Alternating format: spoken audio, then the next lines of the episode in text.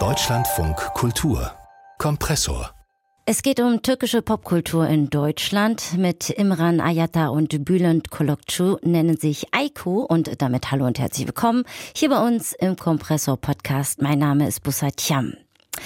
Ja, die beiden, sie wühlen in Archiven, durchforsten Musiksammlungen ihrer Eltern, nerven Bekannte, Freunde und daraus entstanden sind mittlerweile zwei Compilations, Songs of Gastarbeiter.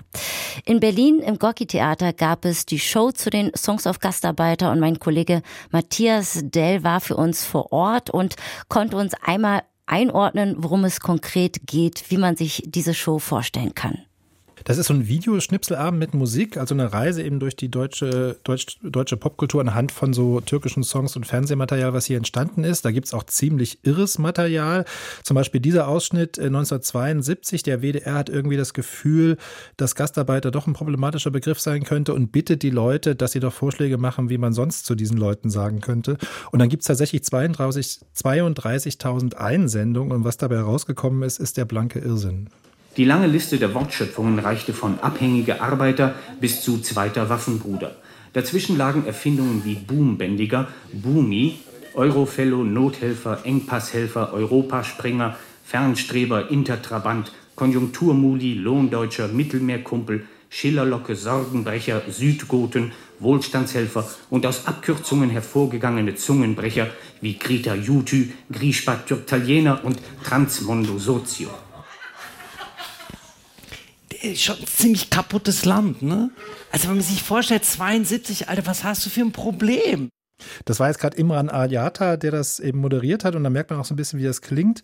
Ähm, und die Show gibt's halt, ist nicht neu, die gibt's schon seit zwölf Jahren, aber die entwickelt sich beständig weiter, weil eben Ayata und Kolukcu weiterhin nach Spuren migrantischen musikalischen Lebens graben, das ja meist auch nicht so gut archiviert ist, wie mhm. sagen wir mal der Backkatalog von Majus Müller-Westernhagen. Und ähm, wer kommt da hin? Also wie sieht oder wie sah das Publikum aus? Na, gestern war es vor allem ein weißes deutsches Publikum, sehr theateraffin, bildungsbürgerlich. Am Tag davor waren Ayata und Kolokcu im Sauerland bei so einer Gewerkschaftsveranstaltung, da war es viel migrantischer. Die haben auch erzählt, dass die Rekordshow in Frankfurt war vor ein paar Jahren, die hat viereinhalb Stunden gedauert. Da saßen dann Leute im Saal, die gesagt haben, ich weiß es besser, weil sie stellenweise was von diesen Musiksachen produziert haben und dann gesagt haben, ich erzähle jetzt mal. Also der ganze Gestus dieser Show ist sehr ironisch, weil eben auch vieles lustig ist. Im Prinzip geht es auch mit der Show eigentlich darum, zu zeigen, wie toll Kunst ist, weil nämlich sowas Hässliches wie Ausschluss, wie Rassismus in was Schönes verwandelt wird und wie gute Musik. Zum Beispiel dieser Song von Daddy Jokla von 1981, Liebe Gabi.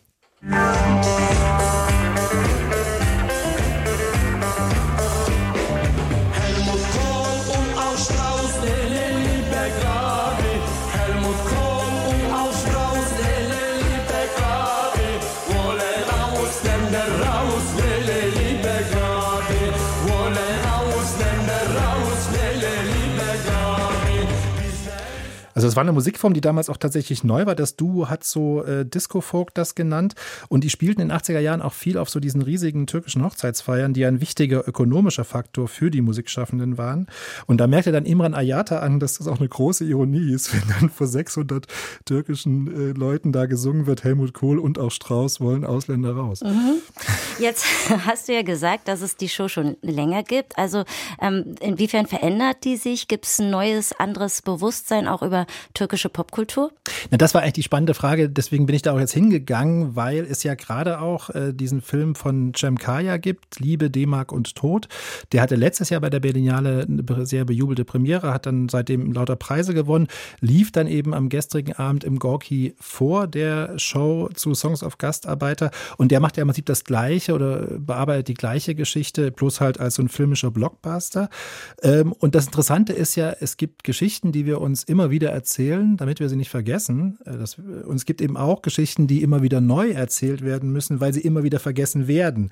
Und das war eigentlich die Frage, was sich da eben verändert in, diesen, in dieser langen Zeit, in der jetzt Ayata und Kolokcu das schon machen, ähm, die ja immer weiter suchen, auch zum Beispiel eben nach migrantischer Musik in der DDR. Es wird auch ein drittes Album von Songs of Gastarbeiter geben. Also diese Arbeit ist unabschließbar. Aber ich habe sie dann praktisch gefragt, wie sie selber äh, das wahrnehmen, dass, ob die türkische Popkultur quasi irgendwann, das schwierige Wort Kanon kam dann von mir da rein, so in die quasi deutsche Popkultur eingehen könnte, wie man eben Marius Müller-Westernhagen oder Katja Epstein aufrufen kann. Und da meinte Bülent Kolukcu, es geht insofern in so, in so ein sage ich mal, Kanon ein, dass wir äh, in letzter Zeit immer öfter auf so, wie wir da jetzt erwähnt haben, auf so Seminare eingeladen werden, also von, von Universitäten. Und es ist sogar Stoff dort, was da gelehrt wird. Also unsere CD war jetzt im Ethnologiebereich und in verschiedenen anderen Bereichen, auch im Musikbereich, also äh, auch äh, Material, an dem sich die Leute halt abgearbeitet haben oder auch weitergeforscht haben. Also das sind die Veränderungen, die auf die Show zurück auch wirken. Im Prinzip ist auch der Cemkaya-Film quasi eine Folge von oder hat sich daraus entwickelt. Mhm. Und es gibt aber trotzdem natürlich immer wieder den Moment, dass Leute wahrscheinlich zum ersten Mal mit Cem Karaca oder Yüksel Özkasap, der Nachtigall von Köln, äh, bekannt gemacht werden. Aber man kann es eigentlich nur empfehlen, weil eben diese Show viel Spaß macht und vor allen Dingen eben auf mehreren Ebenen und nicht zuletzt wegen der Musik. Und ich würde sagen, weil es so schön ist, spielen wir noch mal einen Ausschnitt. Cem Karaca, das ist ein sehr lässiger Crooner. Es kamen Menschen an. Es wurden Arbeiter gerufen, doch es kamen Menschen an. Es wurden Arbeiter gerufen, doch es kamen Menschen an. Man brauchte unsere Arbeitskraft, die Kraft, die was am Fließband schafft. Wir Menschen waren nicht interessant, darum blieben wir euch unbekannt. Ja, das macht doch Lust auf mehr. Mein lieber Kollege Matthias Dell hat sich gestern die Shows zu den Compilations Songs of Gastarbeiter von Eiko im Gorki Theater in Berlin angeschaut. Und äh, sie sind weiter unterwegs in Almania. Wer Bock hat, die nächsten Shows, die finden statt am 30.03. in München und am 31.03. in Tübingen.